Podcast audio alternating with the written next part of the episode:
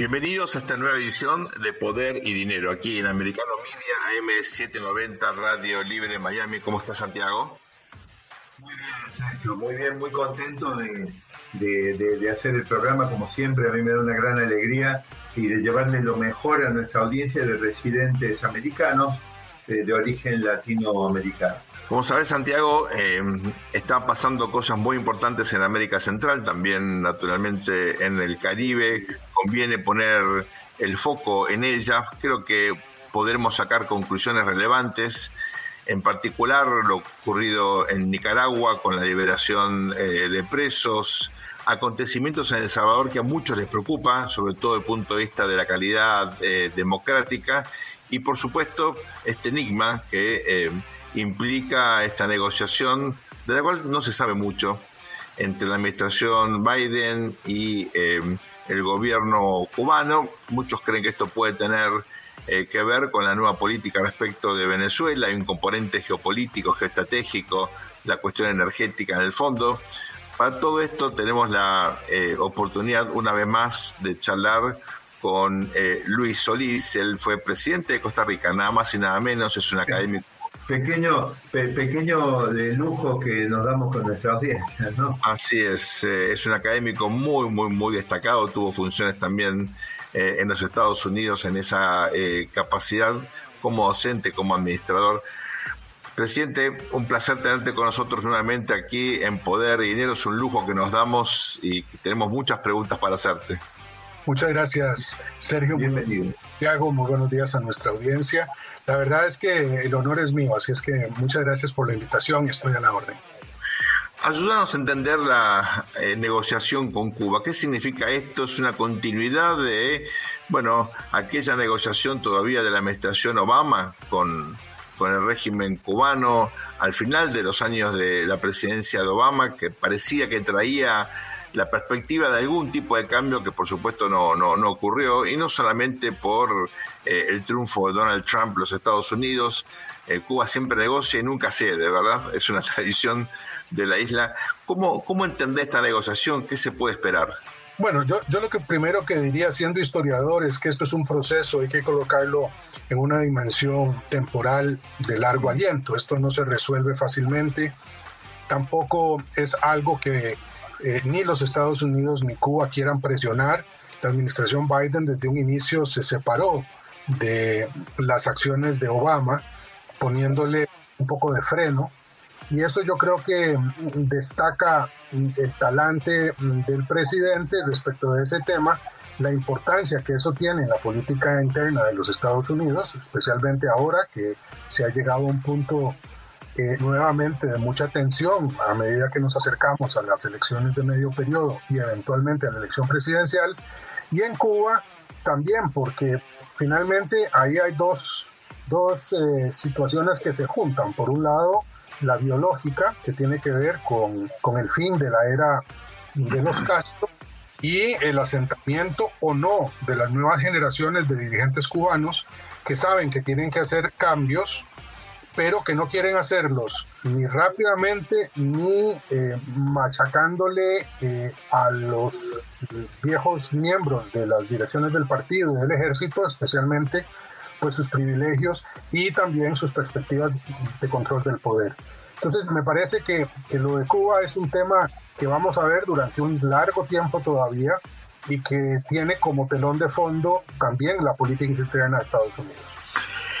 En ese sentido, em, la pregunta es eh, con respecto a Cuba y a Venezuela, dos eh, gobiernos que obviamente han tenido una actitud hostil frente em, a los Estados Unidos. ¿Es la necesidad de garantizar fuentes alternativas de energía, digamos el pragmatismo de la política energética, eh, un motivo suficientemente fuerte para pensar en distender el vínculo con el régimen cubano? O son, digamos, eh, capítulos que van separados? Bueno, yo creo que en el fondo están, tienen vasos comunicantes importantes. Finalmente Cuba es un referente tanto para Nicaragua como para, como para Venezuela y ahora también eh, ha adquirido importancia para Rusia en el contexto de la guerra en Ucrania. Entonces yo no descartaría de ninguna manera el peso de Cuba como un factor que facilita u obstaculiza otras negociaciones en la zona. Evidentemente Cuba no tiene nada que ofrecerle a Estados Unidos en materia energética, Venezuela sí, y me parece que ha sido bastante clara la deriva hacia esa consideración de la administración respecto del acercamiento a, Venezuela, lo cual, por supuesto, nos eh, coloca en un debate sobre el pragmatismo y el idealismo, viejo dilema en la política exterior de muchos países y de Estados Unidos en particular, en donde uno podría decir que si no se hace, si no se utiliza ese pragmatismo con algunos límites, con algunas líneas rojas, se puede llevar a una situación muy complicada. Pero lo cierto es, y aquí entra la tercera pata del banco, como dicen en algunos países de América Latina, que no parecía que la eh, solución Guaidó, la solución de la oposición venezolana estuviera llegando a ningún lado. Es decir, los que estábamos tan entusiasmados con esa salida durante años de años de años, nos hemos topado con una eh, oposición venezolana dividida, es más, conflictuada, enfrentada entre sí mismo, con posiciones que realmente a veces sorprenden mucho. Y, eso no estaba llevando a ninguna parte. Entonces también, por otro lado, hay que entender que Estados Unidos no puede quedarse allí batiendo barro indefinidamente. Eso colocado en otros escenarios puede llevar a conclusiones muy preocupantes, y estoy pensando particularmente en Nicaragua. Pero en el caso de, Venezuela y Cuba, esa es una relación que tiene que ser entendida entonces en esas, en esas dos dimensiones. Por un lado, de cercanía geopolítica y por otro, de las particularidades del caso venezolano y de las relaciones gobierno-oposición. Santiago. Me preguntaba, eh, presidente, como siempre hay eh, en alguna medida que, por ahí nos reiteramos un poco, pero los temas siguen vigentes y además hay otro, eh, hay otro fenómeno en la comunicación y que la audiencia se renueva, ¿no? el liderazgo de los Estados Unidos en relación a la región, es decir, eh, se suceden los temas, pasamos distintos programas de poder y dinero, presidente, y en los distintos países de la región seguimos repasando las crisis políticas eh, en muchos casos, digamos, de países que toman un rumbo, digamos, que verdaderamente ya sabemos que no conduce para ninguna parte, digamos, pasa, pasa en Nicaragua, pasa en, bueno, en Venezuela sigue ocurriendo, tenemos Argentina, tenemos eh, Perú, tenemos muchos países que están eh, en crisis. Y e insistir con el liderazgo que ejerce Estados Unidos en la, en la región, un liderazgo que muchas veces no ha sido capaz de marcar el horizonte de desarrollo económico para liderar los países y que se restringe a veces en prohibir cosas, en impedir, a veces intervenir. En el pasado han sido a través de gobiernos militares propiciados por el propio Estados Unidos, hablamos hace décadas. Luego, digamos, con, con, eh, algunos sectores de la política local, pero que no, no lograron realmente validarse. En Brasil vuelto, digamos, este, la centro izquierda también al poder. ¿Qué, cómo ve usted el tema de cómo Estados Unidos eh, podría verdaderamente eh, tener un liderazgo positivo en la región que evite todo esto?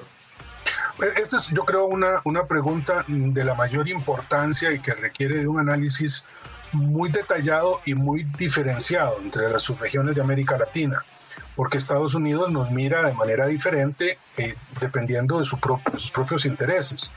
Y, y, no hay que olvidar que Estados Unidos está en una crisis propia, una crisis que tiene muchas dimensiones complejas, incluida la dimensión geopolítica internacional con la guerra en Ucrania, que la vuelvo a mencionar porque sigue siendo un nubarrón oscuro que pesa sobre, sobre el mundo, no solamente sobre América Latina y su relación con la potencia preponderante.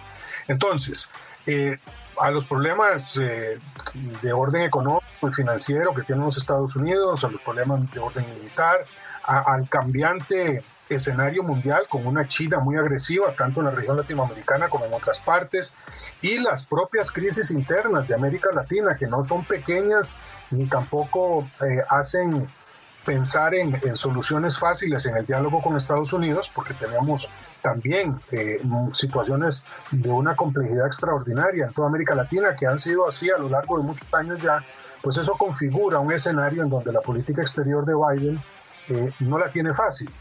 Evidentemente, eh, el, problema, digamos, entre comillas, de la relación de Estados Unidos con América Latina es que Estados Unidos perdió el foco latinoamericano ya hace mucho tiempo. Creo que la última iniciativa realmente importante eh, así de orden hemisférico, fue eh, la, fracasada política de, libre comercio, era la constitución del área de libre comercio de las Américas con el papá del presidente Bush, que terminó en aquel zafarrancho en Buenos Aires, en donde al final de cuentas eh, esa, esa visión los Estados Unidos la abandonaron y optaron entonces más bien por negociaciones subregionales de tratados de libre que tampoco han llevado a, mucho, a, muchos lugares, en, especial por, por, la propia, por la propia circunstancia de los mercados eh, norteamericanos. Y digo norteamericanos porque ahí entran México y Canadá también a jugar un papel importante en esa, en esa dinámica. Entonces, yo sí creo que falta visión, pero también creo que el momento no es momento para grandes planteamientos hacia una zona que evidentemente no es prioritaria para ellos. Presidente, vamos a una muy breve pausa y volvemos en un instante con eh, más poder y dinero aquí en Americano Media, AM790, Radio Libre Miami. No se vayan. Gracias por acompañarnos. Bienvenidos al segundo bloque de Poder y Dinero aquí en Americano Media. Estamos realmente disfrutando enormemente esta entrevista con el presidente eh, Luis eh, Solís, expresidente de eh, Costa Rica, que con su visión y con su enorme formación académica nos está ayudando a entender qué está pasando, bueno, en todas las Américas, particularmente en el Caribe y en, el vecindario de su país. Y justamente estamos impactados de este acontecimiento en la República de Nicaragua, tan asediada por esta dictadura que obviamente no cede y sin embargo tuvimos la liberación de, bueno, eh, muchos presos que están ahora desterrados, por lo menos van a poder disfrutar de la libertad a pesar del dolor del destierro. El gobierno español reaccionó dándole rápidamente eh, residencia, tratando de, bueno, que puedan rehacer sus vidas. Muchos de ellos están naturalmente en los Estados Unidos. Fue una situación que aparentemente no fue negociada, pero fue muy sorpresiva y algunos creen que esto pudo tener que ver con esta aproximación distinta de la administración Biden con Venezuela y con eh, Cuba. Lo cierto es que si ustedes quieren saber lo que pasa en Nicaragua, hay que preguntar a un costarricense que está ahí al ladito y vienen de hace tanto tiempo eh, recibiendo con mucha generosidad a nicaragüenses que abandonan su país para buscar otro destino. Presidente, ¿qué, qué está pasando en Nicaragua? ¿Cómo entender este giro del matrimonio Ortega-Murillo? ¿Hasta qué punto esto es un signo de debilidad? ¿Hasta qué punto gana fortaleza en la negociación con países de Occidente que, bueno, siguen teniendo una actitud contemplativa respecto de Nicaragua, sobre todo europeos, ¿no? Sí, bueno, yo primero me congratulo de la liberación de los presos políticos. Me parece que eso hay que colocarlo en el centro de cualquier debate en torno a esta discusión, porque salieron 222 personas, ¿verdad? Son 222 ilusiones, esperanzas, posibilidades de una nueva etapa en la vida de estas personas cuyos derechos fueron mancillados por esa dictadura atroz. Entonces, me parece que eso no es un dato menor. Cualquier esfuerzo por liberarlos eh, debe ser bienvenido y me parece que no debemos perder eso como un elemento central. Segundo, eh, nadie se cree que aquí no ha habido una negociación. Es decir, eh, algo está podrido en Nicaragua, en, ¿verdad? Para, para parafrasear a Hamlet. Yo, yo, creo que hay una, una negociación que está en, en, curso, no necesariamente con la misma lógica que la de Venezuela, porque Nicaragua no tiene ese, no tiene ese peso especialmente el energético. Pero sí también eh, es, es necesario, si se va a querer hacer una transformación ahí, pues empezar a buscar aristas que no sean solo la de la confrontación, porque el régimen de Ortega Murillo se ha eh, posicionado mucho firmemente a punta de, de, atrocidades, de violaciones a los derechos humanos y, y, pareciera que la única forma de avanzar hacia una salida eventualmente es por medio de una negociación de algún tipo, ¿verdad? Eh, ahora, si no se busca esa negociación, pues vamos a continuar ahí eh, con un régimen que está siendo golpeado por las sanciones, pero no derrotado por ellas. Presidente, hay em, en América Central un caso que preocupa mucho. Tu país es visto junto con Uruguay como los dos casos más exitosos en materia de calidad institucional, gobernabilidad, eh, fortalecimiento relativo de la democracia. Siempre hay cosas para mejorar, por supuesto, pero cuando uno mira los estándares de la región, hay dos casos muy, muy exitosos, que son Uruguay y Costa Rica, y un tercer caso que, bueno, está perdiendo espacio, pero sigue siendo en general positivo, que es el Chile, ¿no? El resto de los países vienen eh, muy complicados y uno en particular, eh, en la visión de por lo menos algunos colegas y académicos, se está experimentando una reversión autoritaria, que es El Salvador. Hay otra visión, y es que frente a este problema tan serio de seguridad ciudadana, el presidente Bukele, bueno, está haciendo uso de atribuciones constitucionales, tratando de por lo menos contener una situación que efectivamente por indicadores objetivos era gravísima. Ayúdanos por favor a entender qué está pasando en El Salvador, un país que eh, indudablemente por su eh, posición estratégica, también por su escala es fundamental en Centroamérica. Bueno, ahí lo que hay es una historia de mucha violencia, mucho dolor, mucha sangre eh, mucha corrupción en los gobiernos previos a Bukele, sobre los cuales él ha montado una candidatura que es ampliamente exitosa. Por todas las mediciones que he visto, Bukele sigue siendo el presidente más popular de América Latina, ¿verdad? Así es. No solamente tiene que ver con la gente dentro de El Salvador, sino también fuera de él. Es decir, la, comunidad salvadoreña eh, fuera de las fronteras de su país está muy contenta por lo que ven como una mano dura muy positiva por este fenómeno de las maras y de la violencia, pero que Bukele es un autócrata. Bukele está utilizando los instrumentos que en su momento usaron otros, eh, otros gobiernos dictatoriales, que el de él no lo es. Formalmente sigue siendo una democracia es sustentada en un amplio apoyo popular. Eso es indudable. Es decir, eh, Bukele mm, me parece que es un proyecto de, de autor, autócrata. No sé si va a llegar al punto de convertirse en un en un dictador en, la, en, la, tradición latinoamericana, pero claramente no es un hombre que crea en las instituciones de, la, de las republicanas, no es un hombre que crea en el Estado de Derecho, quiere controlarlo todo y lo está haciendo eh, hasta el límite de sus posibilidades actuales y sigue avanzando porque tiene una mayoría absoluta en, en el Congreso que le permite pues tomar todas las decisiones a su gusto. ¿Qué nos enseña estos casos tan contradictorios? No, no, me gustaría llamarlo izquierda porque es, me parece injusto para la tradición de pensamiento eh, socialista, socialdemócrata, llamar izquierda al matrimonio eh, Ortega Murillo, pero bueno, viene de una revolución obviamente con esa ideología extrema.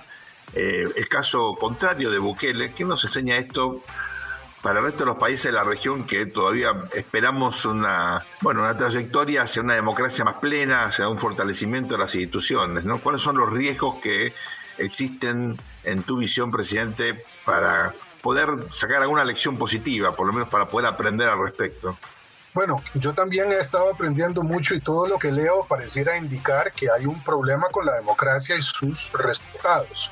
Es decir, en primer lugar, deberíamos de preocuparnos porque los gobiernos democráticos y las instituciones democráticas, porque no es solamente un problema en América Latina, también lo estamos viendo en Europa, como un resurgimiento de los nacionalismos y de los posfascismos, que, es muy preocupante en Europa eh, Oriental, en Italia, en fin. las democracias deberían hacer un esfuerzo por resolver los problemas de manera más rápida, más ágil y por supuesto con mayores niveles de consenso. Segundo lugar, creo que es evidente que las instituciones, algunas de ellas centrales para los equilibrios de la democracia, como los sistemas de justicia, eh, están carcomidos y hay que eh, buscar cómo limpiar esas instituciones porque la politización de los poderes judiciales y la judicialización de las decisiones políticas eh, con, con, con, con, el fenómeno este, el llamado lawfare, es decir, la utilización de la ley para llegar a conclusiones de, para para, tomar decisiones políticas es, es terrible, hace, le ha hecho un daño enorme a los, a los balances necesarios para que funcione bien la democracia. Y en tercer lugar, que tenemos que encontrar una, un, equilibrio también de orden económico. Es que las brechas sociales que se han generado en todos nuestros países sin que hayan sido atendidas, eh, la riqueza concentrada eh, de, de, manera salvaje en pocos grupos, mientras se abren eh, abismos que nos separan en materia tecnológica, educativa, etcétera, me parece que también están jugando en contra de la democracia. Ese nuevo pacto democrático, ese repoblar el centro que decía mi querido colega Eduardo Gamarra de la Universidad Internacional de la Florida, es una tarea que está pendiente, pero que es realmente perentoria. Y en este contexto, presidente, nos quedan pocos minutos, pero me gustaría una reflexión por tu experiencia práctica, por tu visión eh, intelectual respecto de la cuestión de la capacidad del Estado, ¿no? porque uno ve muchos casos, en el caso de Sabor es muy claro, el responsable de brindar seguridad ciudadana es el aparato estatal. El sistema democrático obviamente es fundamental como forma de garantizar la representación popular, el acceso eh, de los eh, líderes al poder, pero digamos, en, la teoría democrática no hay nada que permita controlar una cuestión tan compleja como la, eh, la seguridad ciudadana. ¿Cuánto tiene que ver con el Estado y cuánto tiene que ver con la democracia per se? Bueno, creo que tiene mucho que ver. Finalmente, en el origen del Estado, en la, vieja, en la vieja discusión sobre Hobbes, el Leviatán tenía mucho que ver con eso. Era la, la capacidad que tenía para el ejercicio decían, monopólico de la fuerza legítima, ¿verdad? No, no, se puede sustituir al Estado, ni siquiera en lugares en donde la policía, eh, las policías privadas o las fuerzas de seguridad privadas han adquirido una gran importancia. Eh, me parece que eso está fuera de toda duda. Ahora, la discusión es cuánto Estado en materia de seguridad de manera tal que no se sobrepasen esos límites y especialmente que no se eh, confunda lo que es la seguridad nacional eh, como una responsabilidad de aquellos países que han optado por, por tener fuerzas armadas y la seguridad interior, en donde han sido generalmente en democracia las fuerzas de policía las encargadas de realizar esas tareas. Ahora, frente a las fuerzas del crimen organizado que tenemos hoy, especialmente la capacidad del narcotráfico y las otras actividades criminales de esa naturaleza de sobrepasar las capacidades del Estado, pues eh, estamos ante una nueva situación que solamente por medio de cooperación internacional, compartir inteligencia, eh, asumir las responsabilidades de la formación de la policía de nuevas maneras nos permitiría avanzar, pero el desafío es enorme y es un desafío eh, universal. Presidente, un placer haberte tenido con nosotros. Estamos muy, muy, muy agradecidos por tu generosidad, por tu visión eh, tan precisa. Ojalá podamos entrevistarte dentro de poco tiempo. Hay muchas más preguntas que tenemos Muchísimas gracias por acompañarnos. Muchas gracias, presidente. Muchas gracias, Santiago. Muchas gracias, Sergio. Y muchas gracias a todas y todos que nos han escuchado y visto. Hasta muy pronto. No se vayan ustedes, volvemos en un instante con más poder y dinero. Bienvenidos a este tercer bloque de Poder y Dinero aquí en Americano Media AM 790 Radio Libre Miami. Santiago, en las últimas semanas hemos eh, eh, advertido en mi opinión, con, con mucha conmoción, un desarrollo inesperado en Nicaragua. Es un país que nosotros seguimos con mucha atención, por razones obvias, es una de las dictaduras que tiene la región, es un, un sistema represivo que está indudablemente eh, todavía bastante firme, eh, a pesar de la presión internacional que ha sido ineficiente, a pesar de la sociedad civil nicaragüense que siempre ha sido muy activa. Y en ese contexto eh, tenemos hoy una invitada de lujo para analizar a fondo lo que está ocurriendo. Así es, eh, Sergio. Bueno, se trata de Elvira Cuadra Lira. Ella es socióloga, socióloga nicaragüense. Es directora del Centro de Estudios Transdisciplinarios de Centroamérica. Mire que la verdad es que interesante, qué interesante, digamos, y que acertadamente me parece que han designado el nombre de ese centro. Y bueno, justamente, digamos, como, como venimos hablando aquí en Poder Dinero, y sabemos que es de gran interés de nuestra audiencia, recordemos que se trata de residentes americanos de origen latinoamericano, y por supuesto el querido pueblo de Nicaragua tiene un gran interés de seguir lo que pasa en su nación. Y bueno, esa decisión del régimen de Daniel Ortega, ¿no? De, de, liberar a 222 opositores políticos. Así que le damos la bienvenida a Elvira y la invitamos a que, a que nos ilustre sobre, sobre todo esto. Muchas gracias por el espacio en el programa. Es un gusto conversar con ustedes. Efectivamente, la, la noticia principal en Nicaragua, pero además en, en muchos eh, eh, diarios o medios de comunicación del mundo fue em, la eh, liberación y expulsión del país, el destierro de 222 personas que se encontraban detenidas en diferentes centros penales de Nicaragua. la mayoría de ellos, o realmente todos, em, fueron encarcelados por sus actividades eh, eh, políticas y en algunos casos por eh, ser defensores de derechos humanos, periodistas, empresarios privados, entre las diferentes ramas o, sectores de donde provenían estas personas. ¿Por qué pasó esto, Olvida? ¿Cómo entender esta actitud de un régimen dictatorial que viola sistemáticamente derechos humanos, que hasta ahora no había sido sensible a la presión internacional. ¿A qué se debe esta decisión de eh, Ortega Murillo? Esa es precisamente una de las eh, preguntas clave. Em, la, decisión fue, eh, digamos, inesperada o sorprendió mucho porque em, las personas que estaban detenidas pues estaban consideradas como rehenes y em, eh, sometidas a, tratos crueles, a, torturas, según han dictaminado algunos especialistas. Y pues se puede ver, por ejemplo, en el adelgazamiento de, la mayoría de ellos. Eh, y, una serie de, malos tratos eh, que, que, estaban experimentando.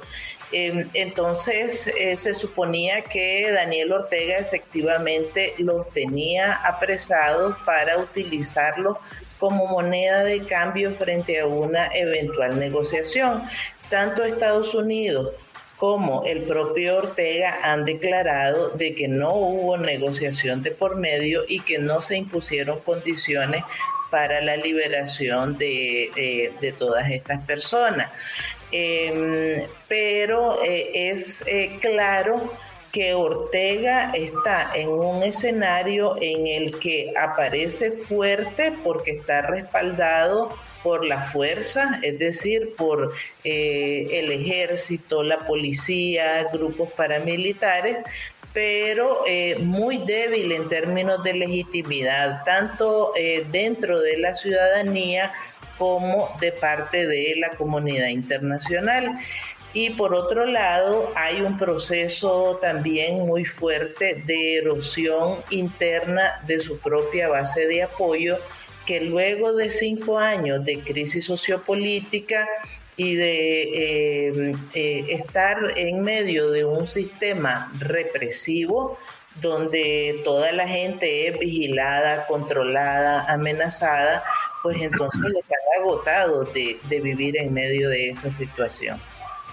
Elvira, eh, algunas fuentes eh, de forma extraoficial en los Estados Unidos han sugerido que eh, en el fondo esto es fruto de esta negociación que encaró la administración Biden con Díaz Canel y también del cambio de política respecto de Nicaragua. Digamos, una especie de acto de, entre muchas comillas, buena fe, si es que se puede esperar algo así del matrimonio Ortega-Murillo, eh, en un contexto donde claramente por las cuestiones geopolíticas Venezuela se ha convertido hoy en un país diferente desde el punto de vista de la administración Biden por la cuestión energética, también por, eh, obviamente, eh, el nuevo enfoque que ha propuesto el presidente Petro en Colombia.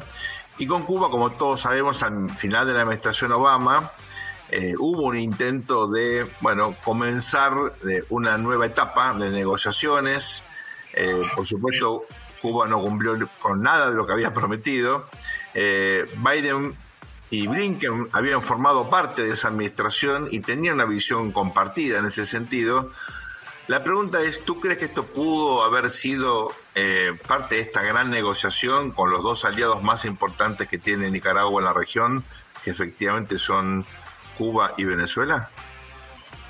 Hay muy pocas evidencias acerca de las vinculaciones que podrían tener, pero es evidente que sí las hay, porque... Em, eh, los aliados más cercanos de Ortega en América Latina son Venezuela y Cuba. Eh, lo han sido durante los últimos años y particularmente en este contexto de crisis. Los aires están cambiando en el caso de Venezuela, eh, donde se pueden ver más claramente, también en el caso de Cuba, y eso obviamente tiene repercusiones también eh, en, el balance o en el equilibrio de las relaciones que Ortega está manejando con eh, el resto de, la región latinoamericana.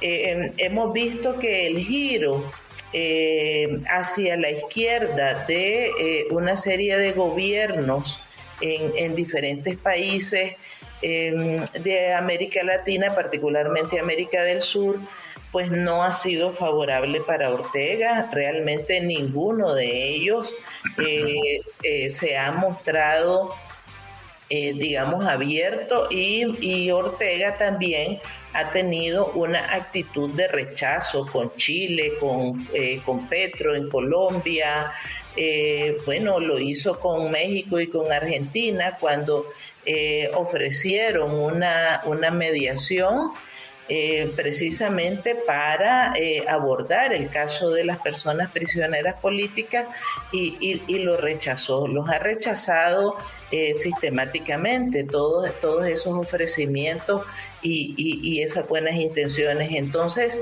es evidente que también hay una relación entre ese cambio y, y, la apertura de canales de comunicación, de negociación entre Venezuela, Cuba y Estados Unidos. Eh, por otro lado, pues eh, los aliados que Ortega ha estado buscando en otras latitudes como Rusia, China e Irán, pues le han dado un respaldo político que ha sido bastante tibio, a excepción de, de algunas declaraciones, digamos, más este, eh, abierta de, de Rusia, pero en términos económicos, que es el principal respaldo que Ortega necesita, pues realmente allí no han recibido absolutamente nada. Elvira, tenemos que ir a una muy breve pausa en un instante, pero me gustaría plantearte eh, un interrogante que es para, por lo menos para mí, difícil de entender, y es el siguiente. Eh, la revolución nicaragüense, la revolución del 79, la conocida en su momento como, bueno, una revolución donde la iglesia, muchos curas, muchos sacerdotes habían tenido un rol realmente protagónico, ¿no?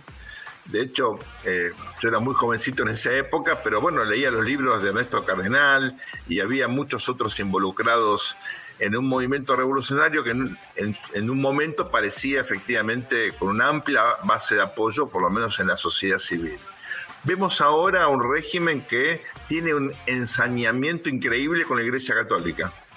Eh, con persecuciones realmente notables. Es cierto, la sociedad civil nicaragüense en su conjunto está siendo perseguida, pero con la iglesia hay realmente, me parece, algo que no hemos visto en otras dictaduras, ni en Cuba, ni en Venezuela, me parece, hemos visto nada similar. Después de la pausa, ¿nos puedes por favor explicar qué pasa con la iglesia? ¿Por qué tanto ensañamiento? ¿Cómo se explica esta reversión en el papel de la iglesia en el proceso político nicaragüense? Y vamos a la pausa entonces, Elvira, y regresamos eh, muy pronto con más poder y dinero eh, y con Elvira eh, para hablar de Nicaragua. No se vayan, ya volvemos. Bienvenidos a este nuevo bloque de Poder y Dinero aquí en Americano Media M790 Radio Libre de Miami. Estamos entrevistando a Elvira Cuadra, que es una intelectual nicaragüense, como ustedes habrán notado en el bloque anterior, con una eh, excelente capacidad de comunicación, una visión muy sofisticada de lo que está ocurriendo en este país dominado por una dictadura muy, muy represiva. Hemos analizado el porqué de la liberación eh, de prisioneros que, bueno, han sido desterrados, pero por lo menos ahora van a poder gozar de, la libertad, nada más y nada menos. Apellidos históricos como Chamorro, gente muy reconocida en eh, Nicaragua que sufrió naturalmente eh, prisión y las consecuencias en, en, su cuerpo, ¿no? Que eso implica. Quedó planteada una pregunta, un interrogante que creo que es difícil de responder y es este ensañamiento de la dictadura eh, de Ortega Murillo con la Iglesia Católica. Una iglesia que en los años iniciales de la revolución nicaragüense había tenido un rol significativo y que, bueno, eh, por algún motivo que no es fácil entender, esto ha virado y ahora se ha eh, convertido en un objeto de represión muy violenta, con casos realmente asombrosos. Por eso, Elvira, te pido por favor que nos expliques qué ha pasado, por qué la iglesia está sometida a semejante represión, algo que no habíamos visto ni en eh, Venezuela, ni en Cuba misma, ¿no? Eh, por lo menos después de los primeros años de la revolución, no hemos visto nada parecido a eso. Sí, efectivamente. Tal vez valdría la pena ver un poquito atrás. Daniel Ortega nunca ha tenido buena relación con la Iglesia Católica, particularmente con la jerarquía. Em, pues la participación de algunos sacerdotes en el proyecto de la revolución sandinista durante la década de los 80 del siglo pasado fue una participación muy individual, pero la jerarquía católica realmente nunca estuvo eh, muy cercana ni muy involucrada, pues este en esa época, por ejemplo, agua y, y, y fue eh, en medio de precisamente con eh, la elección política de la revolución. Em, eso marcó mucho la, la relación posterior em, de, de, la revolución y del gobierno de la revolución con la Iglesia Católica y eso se extendió eh, durante parte de la década de los 90 hasta que sorpresivamente Ortega apareció muy cerca una figura muy conocida que fue el cardenal Miguel Obando.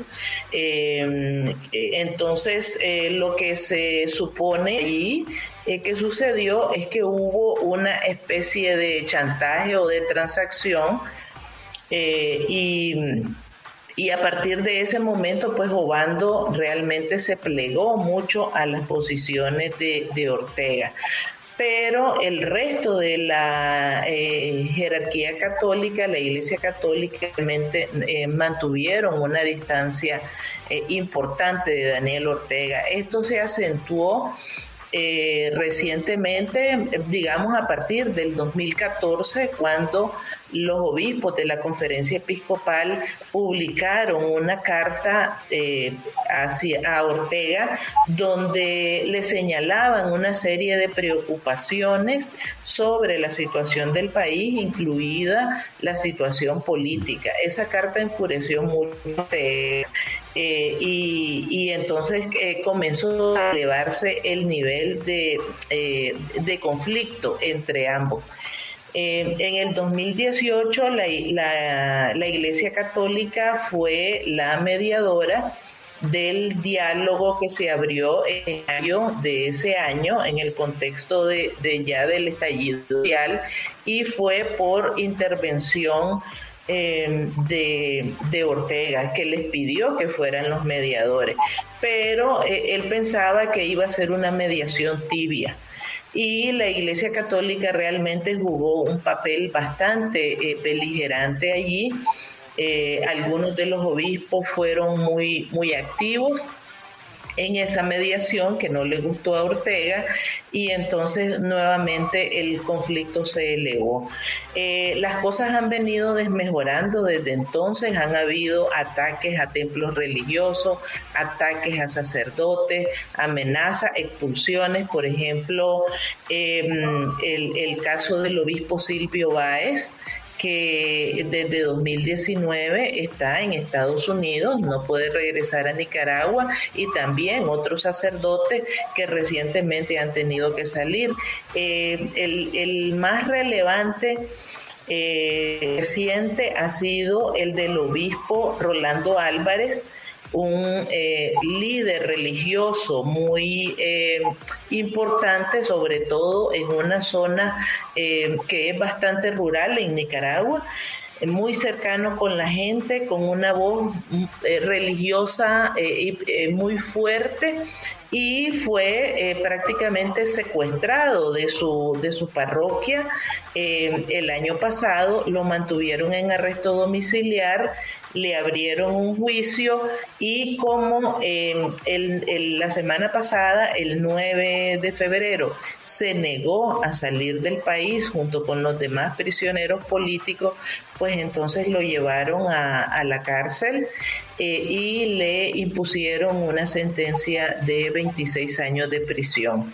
Em, entonces, eh, hay católicos y no católicos porque eh, el, el, obispo Rolando Álvarez es en realidad una figura eh, muy reconocida de, como líder religioso en, en Nicaragua, ¿verdad? Entonces, em, hay un sentimiento de contento y mucha molestia con los Ortega Murillo por, por esta acción. Santiago. Bueno, nos, y nos quedamos con poco tiempo, Elvira, quizás, digamos, me, toca aprovechar para invitarte, digamos, a una futura participación en Poder y Dinero, porque ya nos queda, no nos queda tanto tiempo para desarrollar como quisiera, pero quisiera aprovecharte, digamos, en el futuro para nuestra audiencia de Poder y Dinero, porque eh, Elvira, vos sos titular de un centro, habla de transdisciplinario y también habla de Centroamérica, no solo de Nicaragua. Y uno de los temas que nos preocupa aquí en Poder y Dinero es ver que cuando cayó la Unión Soviética básicamente había una conexión de la Unión Soviética fuerte en la región que es Cuba y nos encontramos con que la Unión Soviética cayó, se diluyó, colapsó y, hoy en día tenemos por lo menos media docena de regímenes, digamos que de una manera o de otra se ven altamente influenciados por Cuba en su, eh, en su gestión política, en su estructura de alianzas. Como digo, me hubiera gustado, digamos, tener tiempo para un mayor desarrollo tuyo, pero creo que te quería invitar, digamos, anticipadamente a una futura participación para que podamos tratar desde Nicaragua, pero una visión eh, para toda Centroamérica sobre estos temas. ¿Qué te parece, Sergio? Me parece que es vital. Eh, Nicaragua es en sí mismo un caso muy, muy importante, muy significativo de las consecuencias terribles que tiene para la sociedad estos regímenes eh, totalitarios. Eh, también vocación de influencia regional, porque no se limita eh, obviamente lo que ocurre en este territorio, como marcabas los lazos geopolíticos. Hay un fenómeno migratorio permanente que hay que enfatizar hacia el norte, hacia el sur, sobre todo hacia Costa Rica. y finalmente tener obviamente en cuenta que esto también pone de manifiesto las limitaciones de la, del sistema internacional, de la diplomacia, de la presión de Occidente, de Estados Unidos. Nada ha funcionado y eh, la dictadura de Ortega Murillo está más fuerte que nunca. Eh, Elvira hablaba de una erosión de su base de poder. Va a ser interesante en una próxima entrevista que nos cuente más al respecto.